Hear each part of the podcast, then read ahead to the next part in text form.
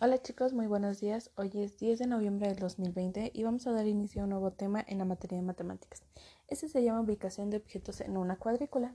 Para poder localizar un punto en una cuadrícula es importante identificar en qué renglón o fila se encuentra y además eh, la columna en la que se encuentra también esta figura. Las cuadrículas nos van a ayudar a ubicar de manera sencilla y ordenada ya sea objetos, representaciones o puntos en un plano. En este caso, yo he enviado una cartulina en su cuadernillo de trabajo, eh, más bien en el paquete eh, para que ustedes la abran y en la cual vamos a estar trabajando. Viene columna y viene fila. ¿Cuáles son las columnas? Todas aquellas este, eh, espacios donde inicia la, la letra.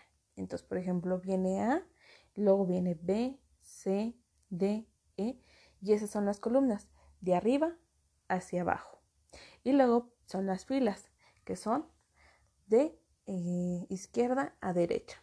Entonces, recordemos columnas de arriba hacia abajo y filas de izquierda a derecha. Ahora, ¿qué es lo que van a realizar ustedes en su cuadernillo después de esta información? Es que tendrán que eh, localizar en un punto de la cuadrícula dónde se está identificando el renglón y dónde se está identificando la columna en este caso.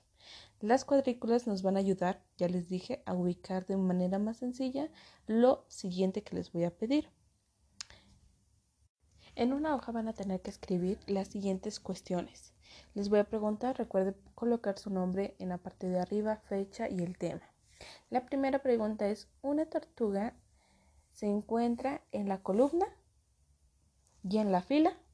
Y ahí todos ustedes tendrán que responder si se encuentra en la columna A, en la columna B, en la columna C y en qué número de filas se encuentra. El lápiz se encuentra en, y ustedes responden, columna tal, fila tal. Un caracol se encuentra en, igual van a responder, una paloma en la columna, un pez en la columna y una lagartija en y entonces van a tener ustedes que responder a esta cuestión y enviarme una fotito de este trabajo.